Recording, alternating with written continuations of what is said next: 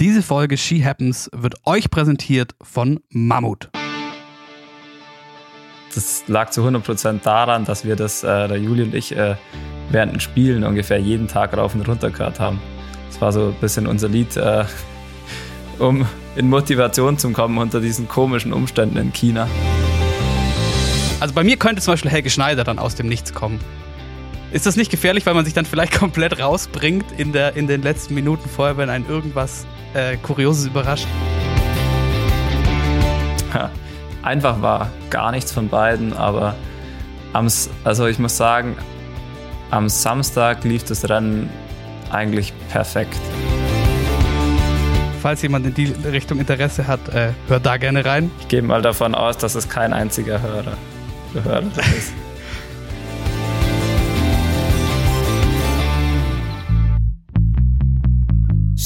Happens.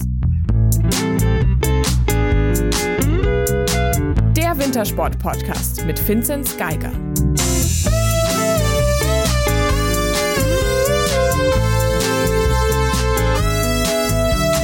Einen wunderschönen Nikolaustag, Dienstag, der 6. Dezember, ein Tag, der mir persönlich besonders wehtut, weil ich bin in München und nicht in Oberstdorf. Warum können wir vielleicht gleich erläutern? Mein Name ist Moritz Batscheider und mir zugeschaltet aus Oberstdorf Vinzenz Geiger. Hallo. Vinzenz, wir haben, äh, wir können vielleicht allen nochmal unsere Weihnachtsfolge vom letzten Jahr nahelegen. Da haben wir ausgiebig erklärt, was am 6. Dezember so passiert in Oberstdorf. Aber kannst du uns in einem Satz sagen, warum ist es traurig, wenn man nicht in Oberstdorf ist am 6. Dezember? Ja, genau. Das ist sehr, sehr traurig, weil da bei uns das Klausentreiben stattfindet. Ich durfte es leider noch nicht oder ich hätte es vielleicht dürfen, aber ja, war jetzt die letzten Jahre dann doch immer nicht da und wenn ich da war, hat es jetzt auch gar nicht so gut reinpasst, da dann mitzuspringen. Das hätte sicher in Erkältung geendet. Wahrscheinlich. Die Bedingung ist ja, äh, um da mitzumachen, man muss noch unverheiratet sein. Glaubst du, das schaffst du noch? Da einmal, einmal vorher uh. mitzumachen. das weiß ich nicht. Mal schauen. Wird vielleicht schwierig. Mehr zu dem Thema und äh, du hast es sehr schön, Erzähler Vincent hat uns das in unserer Weihnachtsfolge des vergangenen Jahres sehr schön erläutert. Für mich war das immer toll. Ähm, Gerade die letzten Jahre, seit ich nicht mehr komplett in Oberstdorf lebe, äh, da doch trotzdem heimzukommen, mitzumachen, weil man eben, wenn man als Klaus mitspringt, auch eigentlich überall, wo man hinkommt, unser Radau macht, äh, eingeladen wird und was zum Essen kriegt und zum Trinken kriegt und das eigentlich ein sehr schönes Event auch ist, um alle möglichen Leute zu sehen aus dem Dorf, die man sonst, wenn man nicht mehr die ganze Zeit da wohnt, das Rest vom Jahr nicht sieht. Deshalb sehr schade. Wir hoffen, auch wenn das Klausentreiben vielleicht kein Thema bei euch ist, dass ihr einen sehr schönen Nikolaustag trotzdem habt. Finzi dann, nächster Punkt, erstmal Gratulation. Zwei absurde Rennen auf der Langlaufstrecke von dir in Lillehammer und zwei dritte Plätze. Ja, danke schön. Dazu kommen wir sportlich auch gleich noch ein bisschen vertieft in die Analyse. Aber ein anderes Thema habe ich noch. Und zwar, ich muss mich entschuldigen bei dir und vielen anderen Usern des äh, großen Streaming-Anbieter Spotify, weil ich mich die letzten Jahre immer etwas lustig gemacht habe über diese Jahresrückblicke und den Hype, der darum entsteht. Wobei da auch äh, gesagt sei noch dazu, vielen Dank an alle von euch, die uns da irgendwie vertagt hatten und ihre Jahresrückblicke gepostet hatten. Es ist absurd, wie viel She Happens ihr hört. Ihr hört wahrscheinlich mehr She Happens, als wir uns selber hören. Spaß beiseite. Aber diese Jahresrückblicke, jetzt muss ich feststellen, mein Musikstreaming-Anbieter hat es mittlerweile auch und ich bin erschrocken. Wie geht's dir, Finzi? Repräsentiert dein, dein Jahresrückblick deinen Musikgeschmack wirklich oder kommt es dir komisch vor? Ja, mir kommt schon etwas komisch vor.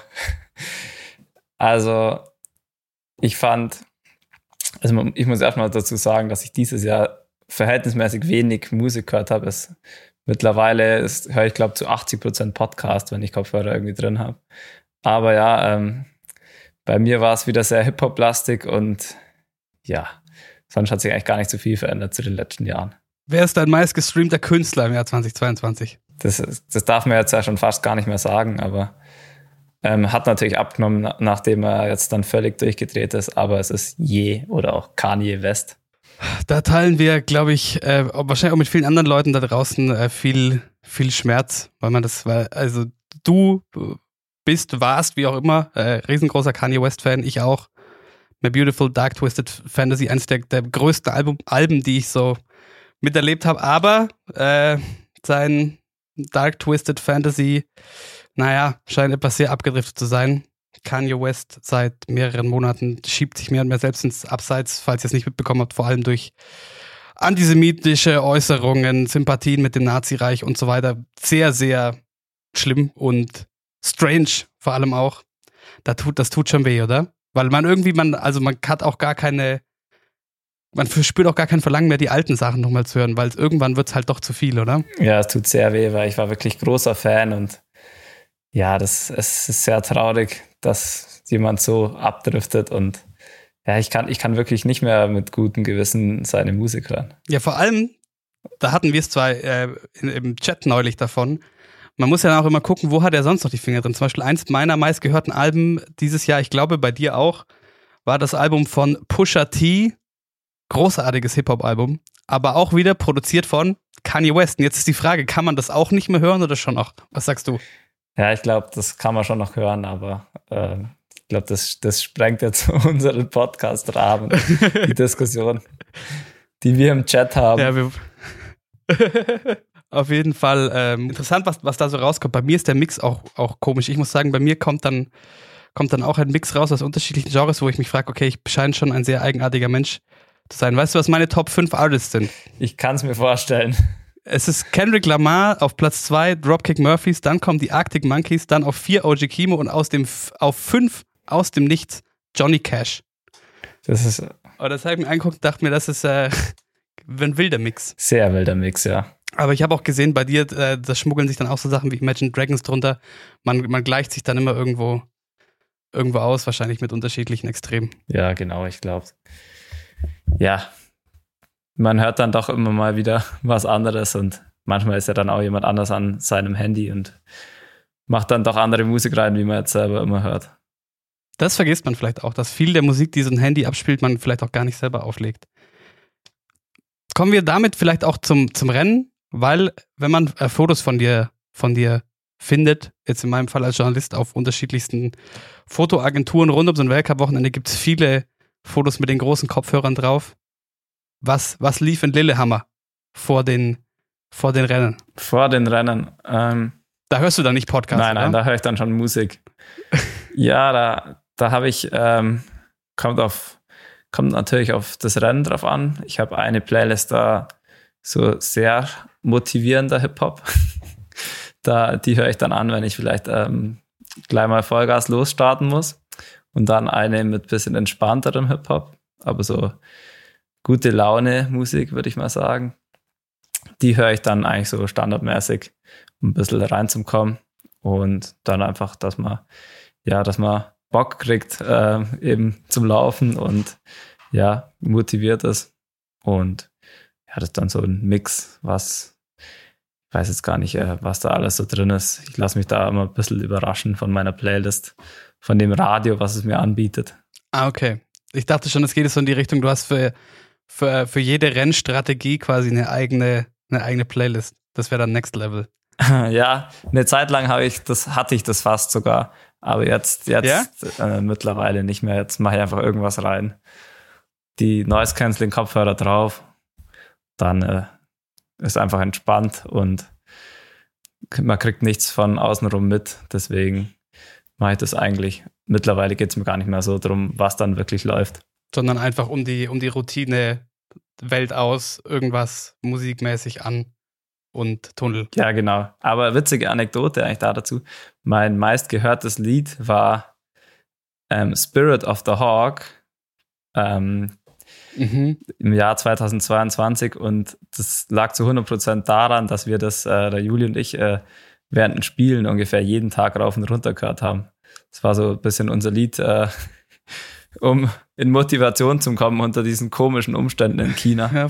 Deswegen haben wir mal Spirit of the Hawk gehört und dann waren wir wieder, waren wir voll da. Sehr gut.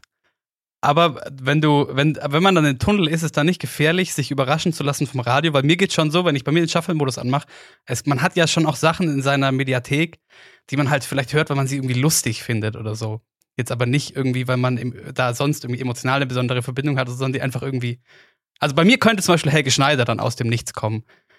Ist das nicht gefährlich, weil man sich dann vielleicht komplett rausbringt in, der, in den letzten Minuten vorher, wenn einen irgendwas äh, Kurioses überrascht? Ja, ich benutze da den etwas anderen, Sch oder ich habe da einen anderen Shuffle-Modus. Da wird nicht meine komplette Bibliothek zufällig äh, wiedergegeben, sondern ähm, ich wähle dann ein Lied aus und dann lasse ich mir Lieder, die dann, die ähnlich sind, vorschlagen. Also bist du da schon mal safe. Ja, genau. Moritz, was ist dein schlimmster Albtraum? Mein schlimmster Albtraum hat tatsächlich, leider muss man sagen, mit Wintersport zu tun. Es ist nämlich von einer Lawine verschüttet zu werden. Geht mir ähnlich, muss ich sagen. Aber zumindest habe ich für den Fall der Fälle mein Safety-Equipment abgedatet. Das ist sehr löblich und wichtig. Was ich spannend finde, ist, wie war das denn früher, als so Safety Equipment, wie wir das Mhm. kennen und ihr da draußen vielleicht noch nicht so ein Thema war? Da mussten Menschen, die in hochalpinem Gelände unterwegs waren, komplett sich auf den besten Freund des Menschen verlassen, nämlich Hunde. Und Hunde sind toll, Lawinenhunde machen einen großartigen Job und es gibt einen besonders legendären, den Bernhardiner Barry. Der hat gelebt Anfang des 19. Jahrhunderts in der Schweiz und hat in seinem Job als Lawinenhund über 40 Menschenleben gerettet. Warum erzähle ich euch vom Lawinenhund Barry? Mammut produziert im Andenken an Barry Barrys für eure Hosentasche. Die Barryvox LVS lang lawinenverschütteten Suchgerät Serie. Das ist ein sehr kompliziertes Wort, das musste ich ehrlicherweise üben. Und diese LVS-Geräte haben sich mittlerweile im Gelände etabliert und vor allem eins, enorm weiterentwickelt. Und wie das in der Praxis aussieht, zeigt das aktuelle Topmodell von Mammut, und zwar das Barryvox S. Das Barryvox S verfügt über eine effektive Suchstreifenbreite von 70 Metern und zeigt im Unglücksfall sogar Distanz, Richtung und Anzahl der Verschütteten an. Und selbst im Falle einer Nachlawinenverschüttung schaltet das Barryvox S automatisch in den Sendebetrieb, um den verschütteten Retter zu orten. Das Gerät ist wirklich super. Kein dummer Werbegag. Ich habe tatsächlich selber einen Barrybox. Schon ein bisschen älter, muss ich vielleicht auch mal updaten. Alles, was ihr für euer nächstes Schneeabenteuer braucht, findet ihr in den Mammut-Shops vor Ort oder natürlich im Online-Shop unter www.mammut.de. Und wir haben auch einen Rabattcode für euch, und zwar SheHappens10. Mit dem könnt ihr bis Ende März 10% sparen. Also schaut vorbei bei Mammut She Happens 10, klein zusammen, 10 als Zahl. Das findet ihr aber auch, genauso wie alle weiteren Infos, nochmal in den Show Notes. Und dann wünschen wir euch einen tollen Winter draußen und vor allem passt auf euch auf. Schauen wir doch mal auf die, auf die Wettkämpfe in Lillehammer. Angefangen, anfangen müssen wir eigentlich mit dem, chronologisch natürlich auch mit dem Skispringen. Du meintest in Ruka eigentlich, es hat schon nicht viel gefehlt. Wie zufrieden warst du jetzt in Lillehammer? Es gab einmal Normalschanze, einmal Großschanze. Ja, also so richtig zufrieden war ich noch nicht, aber ähm, es hat wieder nicht viel gefehlt. Ein bisschen näher war ich dran. Klar, vom Ergebnis her war das schon was ganz anderes. Da hat nicht mehr viel gefehlt. Und ich war dann noch zweimal auf dem Podest, also war es schon eher ein, ein Schritt in die richtige Richtung. Aber in Ruka hat sich, äh, wird das einfach anders aufgezeigt. Äh, da ist so, wenn ein bisschen was fehlt, sind dann gleich mal 20 Meter und das ist halt in Lillehammer, speziell auf der kleinen auch nicht so und auf der großen war es diesmal auch nicht so. Deswegen war es eigentlich gar nicht so viel besser wie in Ruka. Aber ja, speziell auf der großen in Lillehammer am Sonntag war es eigentlich ein ordentlicher Sprung. Ähm, da war ich dann schon sehr nah dran. Aber es, es fehlt schon noch, es fehlt schon noch ein bisschen was, dass es dann mal auf der ganz oben reicht. Es ist ja doch so, dass man kann es nicht oft genug sagen, Skispringen kann eigentlich niemand so wirklich verstehen, außer Leute wie du, die das äh, selber machen. Wenn du sagst, es, es fehlt noch ein bisschen was, was für, was für, mit was für Komponenten bist du noch nicht ganz, ganz zufrieden? Ja, eigentlich speziell meine Anfahrtshocke, die hat in, in Ruka noch nicht ganz so passt, wie ich es gern hätte. Da bin ich durch den Radius, heißt es, ähm, der Knick quasi im Anlauf ähm, vor dem Schanzentritt.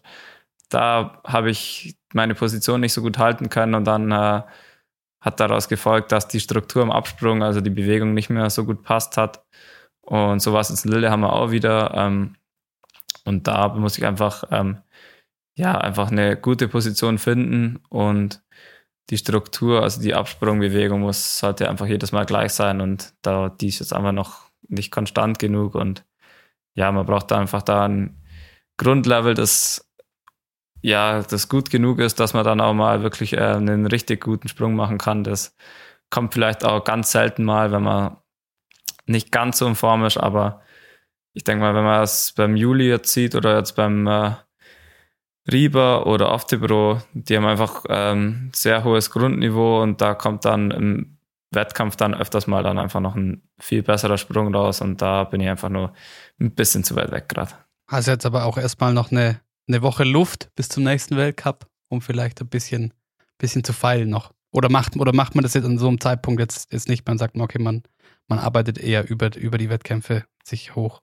Ja, jetzt haben wir eine Woche Luft und wir versuchen dann auch nochmal auf eine Chance zum Trainieren zu kommen. Und da wird sicher daran wieder gefeilt, aber ist jetzt gar nicht so einfach, äh, in Mitteleuropa was zu finden, wo man schon springen kann. Aber man kann das schon übers Trockentraining auch machen. Und ja, Ramsau ist dann wieder eine Chance, wo ich eine sehr, sehr gute Statistik habe in Ramsau beim Weltcup. Ähm, da fahre ich immer mit einem guten Gefühl hin. Da kann es schon sein, dass ich dann auch wieder weiter vorne bin im Springen. Um kurz bei Chancen zu bleiben in Lillehammer, ich weiß nicht, ob wir da in den vergangenen Jahren drüber gesprochen haben, aber in Lillehammer ist es noch tatsächlich eine Schneespur oder ist es ein sehr, sehr gelungener äh, Fake, in Anführungszeichen? Nein, das ist schon noch eine Schneespur. Äh, übrigens, genau wie in Planitza, das gibt es auch immer noch eine Schneespur. In Lillehammer ist generell noch alles, also ich weiß nicht, wie genau es 1994 bei den Spielen war, aber da ist sehr, sehr viel noch so, wie es damals gebaut wurde. Also an den Schanzen wurde gar nicht so viel geändert. Und beim Skispringen eine Sache, die mir noch aufgefallen ist, die mich dann doch interessiert, äh, das, äh, auch jedes Jahr tut sich da was, da äh, hast du natürlich, da habt ihr auch eine gewisse ein gewisses Level an Verschwiegenheit muss da sein, aber vielleicht können wir es trotzdem ein bisschen einordnen. Äh, die Anzugfarben, also unterschiedliche Farben, unterschiedliche Stoffe, die unterschiedliche Eigenschaften haben, gab es jetzt äh, viel zu sehen. Zum Beispiel eine, eine Farbkombi aus vorne eine Farbe, hinten eine Farbe schwarz und so ein generell so ein Weinrot scheint ein Thema zu sein. Erik Frenzel ist auch in einen roten Anzug gesprungen, zum Beispiel am, am Sonntag auf jeden Fall, am Samstag weiß ich es nicht mehr. Du in Blau, die Österreicher in so einem, in so einem Farbmix. Was hat es damit auf sich? Ja, also der Erik ist die ganze Saison schon in Rot unterwegs. Aber das ist eher so ein Rot-Orange. Und die Österreicher haben so ein Weinrot.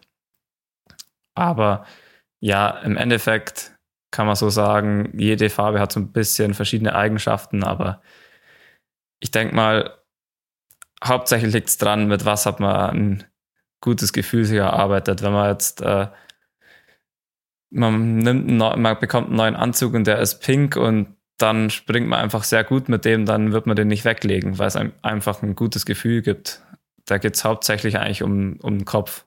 Ähm, klar, es gibt dann schon Eigenschaften, manche Stoffe sind ein bisschen weicher, manche sind ein bisschen fester, da hat jeder so ähm, seine Stoffe, die er bevorzugt. Aber sonst ist es rein Kopfsache.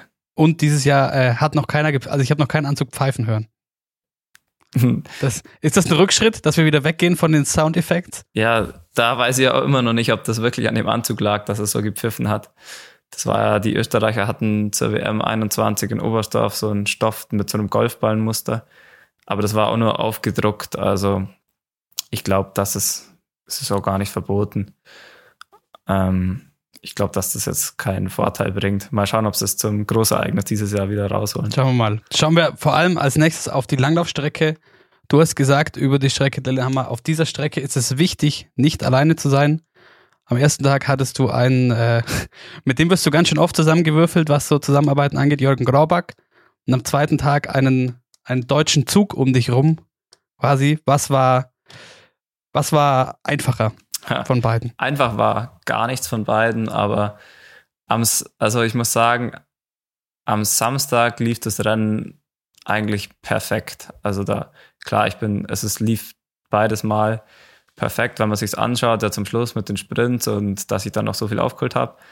Aber so ein Rennen wie am Samstag, das ist so, wie ich es mir ausgemalt habe im Vor, also im Vorfeld, wenn man sich die Ergebnisliste so anschaut nach dem Springen dann überlegt man sich ja, wie könnte man, wie könnte sich's ausgehen, mit wem kann man zusammenarbeiten, was für Gruppen gibt's.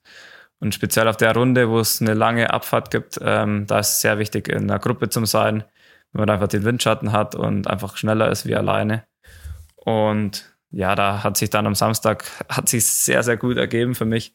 Gleich am Anfang mit Jürgen Graback die erste Runde zusammen zum Arbeiten. Und dann war es so, dass ich ähm, auf die nächste Gruppe, die dann vor uns war, aufschließen konnte an dem Anstieg, was dann immer gut ist, weil am Anstieg macht der Windschatten natürlich nicht so viel aus. Und dann war ich oben am Anstieg an der Gruppe dran und konnte dann Abfahrt wieder die, die, den Windschatten nutzen. Also das lief dann echt perfekt, wie ich es mir ausgemalt habe. Und da konnte ich dann in der dritten Runde eben nochmal ja, nochmal Luft holen und nochmal äh, mich ein bisschen erholen. Und weil auf der Runde ist dann der Schlussspurt dann sehr wichtig, weil es eben ein sehr langer Schlussanstieg, also ist jetzt kein so harter Anstieg, aber der Weg ins Ziel ist sehr lang, ohne eine Abfahrt dazwischen. Hat man ja bei den Langläufern, bei den Sprints auch immer gesehen. Also da muss man schon äh, ziemlich lang dann Vollgas geben können am Schluss noch. Ähm, deswegen war das dann perfekt und da weiß man dann schon im Vorfeld, okay, man sollte fit sein, wenn man aus der letzten Abfahrt kommt. Und das war da einfach perfekt. Also da ist einfach alles zusammengelaufen. Deswegen konnte ich dann auch so einen guten Sprint machen. Und ja, am Sonntag war es eigentlich ähnlich. Da haben wir sehr gut zusammengearbeitet, wir Deutschen. Das wollte ich nämlich gerade sagen, wenn du sagst, dass am, am, Samstag war das perfekt und du kamst da fit aus dieser Abfahrt runter. Am Sonntag war ich fast noch beeindruckter, weil du da ja eigentlich schon so ab der Hälfte des Rennens äh, sehr viel äh, gearbeitet hast. Du hast eigentlich bis auf ein, zwei kleine Unterbrechungen, wo der, wo der Juli vor ist, auch die, diesen Zug angeführt und da dachte ich mir, hui, ob der am Ende noch die Körner hat, aber du hast äh, mich natürlich eines Besseren belehrt. Ja, ähm, da habe ich natürlich schon viel Führungsarbeit gemacht. Deswegen hat sich für mich aber wahrscheinlich ein bisschen härter angefühlt am Sonntag wie am Samstag. Aber ich wollte, ähm, also wir haben schon gut zusammengearbeitet. Das ist im Fernsehen vielleicht nicht so gut rüberkommen. Also ich wurde dann schon immer angeschoben und ja, ich habe ja, bin ja im Best Skier Trikot gelaufen, da kann man sich natürlich nicht verstecken, da muss man natürlich vorne die Gruppe anführen. Und ja, der Richie war dann auch mal vorne und der Juli auch am Schluss, deswegen lief es eigentlich sehr gut, auch die Zusammenarbeit und ja, ich habe mich dann schon noch ganz gut gefühlt und deswegen habe ich dann auch versucht, äh, einfach Druck zu machen, dass wir da vorne noch rankommen. Aber man muss dann auch sagen, dass in der letzten Runde dann wirklich der Juli auch nochmal ähm, einiges investiert hat ähm, und maßgeblich daran beteiligt war, dass wir dann äh, noch die alle ähm, einsammeln konnten. Also ich habe nicht mehr daran geglaubt, dass wir es noch bis aufs Podest schaffen, weil Mario Seidel war schon wirklich sehr weit weg. Auch, auch live war das, war das wieder äh, sehr, sehr spannend, weil auch ich als Zuschauer, da hat es nicht mehr für möglich gehalten. Und dann am Ende doch wieder und doch wieder Platz drei für dich. Mario Seidel ist noch ein ganz gutes Stichwort. Was sagst du denn äh, zu den Österreichern bisher? Weil ich das ganz interessant finde. Da scheint sich ein bisschen was, äh, die, die Würfel sich ein bisschen neu gemischt zu haben in dieser Mannschaft. Erstmal noch dazu, ähm, wenn man wieder die zwei Rennen gesehen hat, wie spannend das war. Da braucht man nicht über Reformen äh, unserer Sportart nachdenken, was das, ja, ähm, was das Format angeht. Also ich glaube, das war deutlich spannender wie der Massenstart und auch deutlich spannender wie irgendwelche wilden Skicrosse, was man da noch einbauen will, vielleicht. Ähm, das, also ich finde, da braucht es nicht so viel an Formatänderung.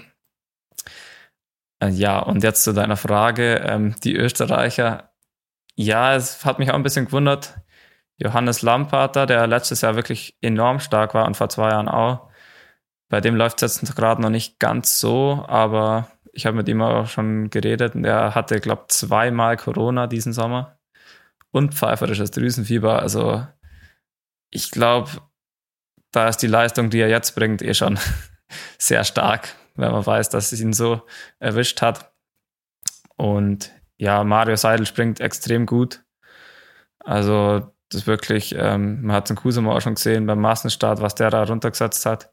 Er kann es dann im Laufen noch nicht ganz halten, aber mal schauen, vielleicht, äh, vielleicht kommt er doch mal noch durch, wenn er seine Form so hält im Springen, dann wird sich schon mal ein Rennen ergeben, wo er es dann durchbringt. Als Mannschaft muss, muss man sagen, schon auch wieder macht es, klar, mit, mit Johannes Lamparter das natürlich äh, dann auch äh, tragisch irgendwo, aber trotzdem irgendwie kam mir das jetzt so vor, dass die in der, in der Breite nochmal eben zugelegt haben auch, weil letztes Jahr war natürlich schon äh, vor allem Johannes Lamparter und dann vielleicht auch eine, eine, kleine, eine kleine Lücke zum Rest. Ja, der, der war aber auch nicht überragend einfach. Ja, in der Breite sind sie gut aufgestellt, aber im Endeffekt zählen dann doch die Platzierungen äh, ganz vorne. Und Podests und Siege haben sie ja dieses Jahr noch nichts eingefahren, glaube ich. Und ja, an dem wird man einfach gemossen und da kann man noch so viele Top 15 Ergebnisse haben. Das wird dann, ja, es wird dann einfach, äh, wir sehen das schon, aber ich denke, unterm Strich wird das dann im Verband auch nicht so gut ankommen, wenn dann nichts wirklich Zählbares rauskommt. Prinzipiell äh, ist festzustellen, um jetzt mal von den Österreichern wieder zu der deutschen Mannschaft zu kommen, und um auch nochmal über die nordische Kombination hinauszublicken. Gut, zum einen noch vielleicht ein Satz von dir auch zu den weiblichen Kolleginnen. Auch da äh, ein starkes Wochenende Podestplatz für, für die junge Nathalie Ambruster. Was, was hast du mitbekommen? Was, was sagst du zu den, zu den Frauenrennen? Ja, ich habe äh, alles mitbekommen. Also wir waren ja zusammen vor Ort und ja, die Nathalie, die hat ja im Sommer schon aufgezeigt, dass sie gut in Form ist und ja, für das Alter ist es schon beeindruckend, was sie da jetzt schon abgeliefert hat. Sie läuft wirklich schon sehr gut und ist jetzt auch richtig auf einem hohen Niveau gesprungen. Ich glaube, sie war jetzt gar nicht ganz fit. Deswegen war es nochmal ähm, schön zum Sehen, dass sie da aus Podest kommen konnte. Und ich glaube, für sie als äh, eben junge Athletin in ihrem ersten, wirklich, im ersten Weltcup-Jahr, glaube ich, ist es natürlich äh, extrem cool und das macht natürlich äh, schon Hoffnung für die Zukunft. Auf jeden Fall. Und es, und es scheint ja doch auch so, nachdem letztes Jahr äh, Jenny Nowak immer mal in den Top Ten weiter vorne sich auch mal aufzeigen konnte, dahinter aber schon die Lücke ein bisschen größer war, dass sich das auch ein bisschen, bisschen zusammenzuführen scheint im, im deutschen Team, was ja auch ein starkes Signal ist, im Sinne von, äh, dass natürlich auch da, vielleicht auch aufgrund der, der Historie von euch, von den, von den Männern, schon der Anspruch ist, auch als Mannschaft vorne mit dabei zu sein. Ja, ähm, ich glaube, da hat sich jetzt auch einiges getan. Sie haben zwei neue Trainer, die, glaube wirklich gute Arbeit leisten und das sieht man jetzt schon, wie sie sich verbessern. Aber ich glaube, dass es ja nochmal jetzt äh, mit der Zeit immer nochmal besser wird. Äh, das dauert alles ein bisschen länger, bis es dann wirklich alles fruchtet. Aber ich glaube, die leisten wirklich gute Arbeit und da geht schon auch was vorwärts. Prinzipiell dieses Wochenende oder der Saisonstart bisher, der Deutsche Skiverband alles, was mit Langlaufen zu tun hat, läuft, oder? Ja, das kann man so sagen. Also wenn man mich gefragt hätte, also ich habe ja letztes Jahr, es war ja wirklich extrem, wie die deutschen Langläuferinnen bei Olympia abgeschnitten haben. Das hätte ja niemand für möglich gehalten. Und ich habe dann auch letztes Jahr schon gedacht, boah, mal schauen, ob sie nächsten Winter da dran anschließen können und das Selbstvertrauen mitnehmen können. Ich habe da ein bisschen dran gezweifelt, aber wenn man jetzt die Katha Hennig sieht, wie, wie die mitläuft, die läuft ja um, die, um den Sieg mit, also das ist schon äh, extrem, also das, das hätte ich nicht für Möglichkeiten. Und ja, da, da sieht man, was die drauf hat. Das war schon, also jetzt auch in Lillehammer die Rennen. Ähm, beim Einzelstart war es ja wirklich ganz knapp, dass sie nicht ähm, sogar ihren ersten Weltcup-Sieg holt. Und, und das im Freistil. Ja, genau beim Massenstart war es auch, da hat sie nochmal die Lücke dann zur Frieda Carlsson geschlossen. Und sie hat wirklich noch einen sehr guten Eindruck gemacht. Ähm, da hat sie auch noch um den Sieg mitkämpfen können, wenn sie sich dann ja nicht äh, einen Stock abgerissen hat. Also das war schon wirklich sehr, sehr stark. Ja, am Freitag, ich habe da, ich habe da mir, mir das angeschaut und dachte mir, nee, das gibt's doch jetzt nicht. Die wird doch nicht jetzt ihren ersten äh, Weltcup-Sieg holen und das in der freien Technik, wo sie doch eigentlich immer als, als äh, Klassik-Spezialistin galt. Äh, hat dann knapp nicht gereicht, aber auch ein zweiter Platz. Da sehr beeindruckend. Katharina Hennig sowieso. Dann auch Viktoria Karl, mit der sie zusammen das Teamsprint Gold in Peking geholt hat, in, mal in ein Sprintfinale gekommen. Auch das ist keine Selbstverständlichkeit äh, im deutschen Langlauf, dass man in, in ein Sprintfinale einzieht. Also insgesamt das, das große Projekt DSV Langlauf äh, Wiederauferstehung äh, läuft weiter äh, gut vor sich hin, kann man eigentlich festhalten, oder?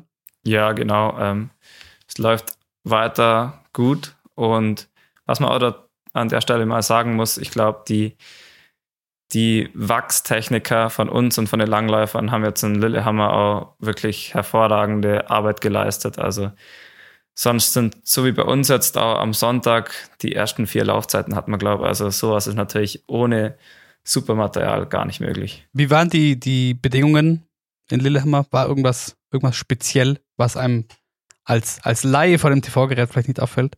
Mm, Ja, ich glaube, es war wirklich einfach perfekt. Kein Wind an der Schanze, Minusgrade, genug Schnee. Also bessere Bedingungen gibt's nicht. Zu Lillehammer noch. Wir kommen gleich nochmal zum Thema Sportarten mit Langlaufen, aber was wir natürlich auch nicht unerwähnt lassen wollen. Katharina Althaus und Lillehammer. Never Ending Love Story. Kannst du, kannst du mir das, mir, mir das erklären, was das, was es mit dieser Beziehung auf sich hat? Das kann ich auch nicht erklären, aber das sagt sie ja schon immer. Also seit ich sie kenne und ähm, seit wahrscheinlich seitdem sie das erste Mal in Lillehammer war, liebt sie den Ort. Ähm, ja, einfach sehr viele Erfolge da gefeiert und kommt jedes Mal mit einem guten Gefühl an die Schanze und ja, liefert da jedes Mal wieder ab. Und ich glaube, so solche Orte gibt's einfach und ihr liegen einfach beide Chancen. Deswegen, äh, mehr kann ich da dazu jetzt nicht sagen. Also da, um das Ergebnis noch mitzuliefern, am Samstag ein Sieg für Katharina Althaus von der Normalschanze. Am Sonntag knapp am Podest vorbei, vierter Platz von der Großschanze. Skispringen der Frauen prinzipiell bisher auch äh, interessant durchmischt und auch Überraschung. Vorne steht Eva Pinkelnick, die, die Seniorin, wenn man das äh, ohne das Böse zu meinen sagen darf. Ja, da hat sich auch einiges getan. Ähm, die Dominatoren der letzten zwei, drei Jahre äh, oder zwei Jahre, Sarah Meritta Kramer, bei der läuft es noch nicht ganz so gut, aber die Eva Pinkelnick, die, die steht da aktuell nichts nach und die war bis jetzt relativ souverän und aber jetzt hat man eh schon wieder ähm, zwei neue Siegerinnen gehabt. Deswegen ist es ja ähm, ziemlich eng, so wie es glaube ich auch noch nie war, dass so viele ähm, potenzielle Siegerinnen gibt. Ja, und noch dazu auch interessant, dass äh, die, die, die Sloweninnen, die, der, wie sagt man, die dominierenden Sloweninnen nicht ganz so auffallen wie Ende der vergangenen Wintersaison und auch über den Sommer hinweg. Da äh, hatten ja manche schon Angst, dass, dass der Skisprung-Weltcup der Frauen fest in slowenischer Hand ist mit ihren Top-Leuten. Aber das ist bisher auch noch nicht der Fall. Auf jeden Fall, auch das können wir euch empfehlen, Skispringen der Frauen. Höchst spannend aktuell, da die Gesamtlage. Und nochmal zu Erfolgen auf Langlaufski zu kommen. Jetzt haben wir die Coco nicht da, Finzi. Jetzt muss ich dich fragen, trauen wir uns trotzdem zu, auch kurz über Biathlon zu sprechen? Ja, natürlich. Was konntest du verfolgen mit dem Blick von Lillehammer rüber nach Finnland? Ja, also die, es war ja ein bisschen zeitversetzt. Ich glaube, am Dienstag oder Mittwoch war das erste Rennen schon in Kontiolahti und das habe ich natürlich dann schon alles verfolgt. Was mich extrem gefreut hat, war David Zobel auf dem Podest. Also ich kenne ihn ganz gut und ja, das, er ist ja eigentlich, letztes Jahr war er schon im Weltcup dabei, aber dieses Jahr hat er sich auch wieder qualifizieren müssen, glaube ich, für den Weltcup. Und dass er dann gleich aufs Podest läuft, das war echt, äh, das hat mich wirklich riesig gefreut für ihn und das hat, glaube ich, einige überrascht auch. Und das war schon mein Highlight bis jetzt im Biathlon. Aber generell auch die mannschaftliche Stärke von den Deutschen, wo wir ja schon, äh, nachdem der Lesser aufgehört hat, ging es aber so ein bisschen drum, ja, jetzt haben, jetzt haben alle Großen aufgehört, das Ende einer goldenen Ära, aber jetzt sieht man, wie die, ähm, die jetzt nachrücken, auch schon äh, was drauf haben und da auch wirklich aufs Podest laufen können. Das ist wirklich mehr als beeindruckend, weil ich glaube, da schon auch, vielleicht auch bei vielen, Deutschland ist halt nun mal auch eine große Biathlon-Nation, bei vielen Fans schon auch so eine gewisse Resignation war im Sinne von, jetzt ist ja eine große Ära vorbei, jetzt äh, müssen wir uns vielleicht auch erstmal eine Weile äh, mit, mit kleineren gebackenen Brötchen zufrieden geben und dann äh, schauen wir mal, was sich entwickelt. Und zack, äh, legen, die legt die bisherige zweite Reihe den besten Saisonstart des DSV seit der Saison 2015, 2016 hin. Das ist schon eine, eine Ansage. Drei Podestplätze in vier Rennen, 14 Top-10-Platzierungen. Also Hut ab vor den Männern und Frauen, die da jetzt äh, da stehen in vorderster Reihe für den DSV und auch scheinbar den Anschluss an die Weltspitze schon finden. Also da, glaube ich, aus mit der deutschen Brille äh, kann man sich auf einen aufregenden Winter noch freuen im Biathlon. Ja, ich denke generell äh, steht wirklich so viel diesen Winter noch an und im Biathlon wird es auch wirklich enorm spannend. Da hat sich das Feld ja auch ein bisschen gemischt. Ähm, da fallen jetzt zwei Top-Favoritinnen aus Norwegen erstmal aus, ähm, wo man ja eigentlich die letzten Jahre immer auf dem Zettel haben musste, die da wirklich auch alles eigentlich gewonnen haben. Deswegen bin ich da echt gespannt. Ja, äh, um da darauf ganz kurz einzugehen, wir hatten das in der Folge mit Vanessa Vogt schon kurz angesprochen. Natürlich sind gemeint Marte Olsby-Reuseland und Tiril Eckhoff, die, äh, wenn wir das kurz zusammenfassen, sich beide erstmal mit Corona angesteckt hatten im Frühjahr bei der Saisonabschlussparty in Oslo. Äh, da haben sich sehr, sehr viele Menschen aus der Biathlon-Welt mit Corona infiziert, leider. Und beide irgendwie mit Folgen zu kämpfen hatten, unterschiedlicher, ähm, wie sagt man, in unterschiedlicher Form. Und Marte aus Bereuseland ähm, kam körperlich nicht ganz wieder so zurück, musste dann auch noch mit einer Gürtelrose kämpfen, da nochmal Pause machen im Herbst. Sehr ungünstiges Timing. Bei Tiril Eckhoff, die scheint mit unterschiedlichsten Leiden zu tun gehabt zu haben nach der Corona-Infektion, Schlafstörungen und prinzipiell, da wollen wir auch nicht so viel spekulieren, aber es scheint sich auch um heftige psychische Probleme zu handeln. Ihr Trainer Patrick Oberegger hat äh, verlauten lassen, es zählt jetzt nicht nur der Sport, sondern es geht erstmal darum, dass es Tiril im normalen Leben gut geht. Also es ist nicht sicher, ob und wann sie vielleicht auch mal wieder zurückkehrt. Dramatische Geschichte. Aber auch das trägt natürlich dazu bei, wenn zwei solche Dominatorinnen wegfallen, dass das sehr spannend wird. Dieses Jahr. Mehr zum Biathlon, würde ich sagen, äh, frühstücken wir dann wieder ab, wenn wir auch wieder mehr Expertise hier bei uns haben. Finzi, ich weiß, du hast einen eng getakteten Terminplan, muss bald auch schon wieder weiter. Aber um vielleicht zum Anfang nochmal zu kommen, hast du vielleicht noch eine Musikempfehlung, mit der man die Zeit bis, zum, bis, zur, bis zur Ramsau überbrücken kann? Musikempfehlungen von mir. Ich glaube, die, das ist eine kleine Bubble, die ich da anspreche, aber. Wer weiß. also zurzeit stehen bei mir äh, äh, oder in meiner Playlist zurzeit ist viel Frank Ocean und Mac Miller. Entspannter Hip-Hop, falls jemand ähm, ja was Entspanntes braucht, dann äh, kann er sich das gerne mal anhören. Sehr gut. Also so klein ist also RB und Hip-Hop, da ist die Blase jetzt nicht so klein. Bei mir ist es gerade wieder, ich weiß nicht, wo es wieder herkommt, aber bei mir ist es gerade wieder Punkrock. Ich glaube, da ist die äh, Blase sehr, sehr klein. Aber falls es dafür auch äh, Freundinnen und Freunde gibt, die uns hier zuhören, äh, The Interrupters laufen bei mir gerade hoch und runter. Falls jemand in die Richtung Interesse hat, äh, hört da gerne rein. Ansonsten hört gerne. Ich gehe mal davon aus, dass es kein einziger Hörer das, äh, das stimmt. Da können wir vielleicht eine Challenge draus machen. Wenn sich, wenn irgendwer, wenn irgendwer tatsächlich äh, Musikgeschmack technisch damit was anfangen kann, meldet euch bitte, dann kriegt ihr irgendwas von mir. Das überlege ich mir noch. Finzi, erinnere mich dran, dass wir das nächste Woche äh, nicht, nicht vergessen. Wir freuen uns natürlich vor allem Thema hören, wenn ihr uns nächste Woche wieder zuhört. Nächste Woche auch wieder mit einem Gast. Ansonsten, wenn ihr Anliegen habt, zum Beispiel, wenn ihr der einzige Punkrock-Fan seid, der auch She Happens hört, schreibt uns an team at shehappens.de. Schaut auf Instagram bei uns vorbei, at she.happens. Und dann, äh, Finzi, es war mir ein Fest. Schönen Klausentag morgen. Bis zum Morgen dann noch in Oberstdorf. Oder bist du wieder unterwegs? Ich bin morgen noch in Oberstdorf und ja, ähm, vielleicht werde ich ja ein paar antreffen. Sehr schön. Dann äh, genieß es. Komm gut durch die Woche. Bis dann. Ciao. Ciao.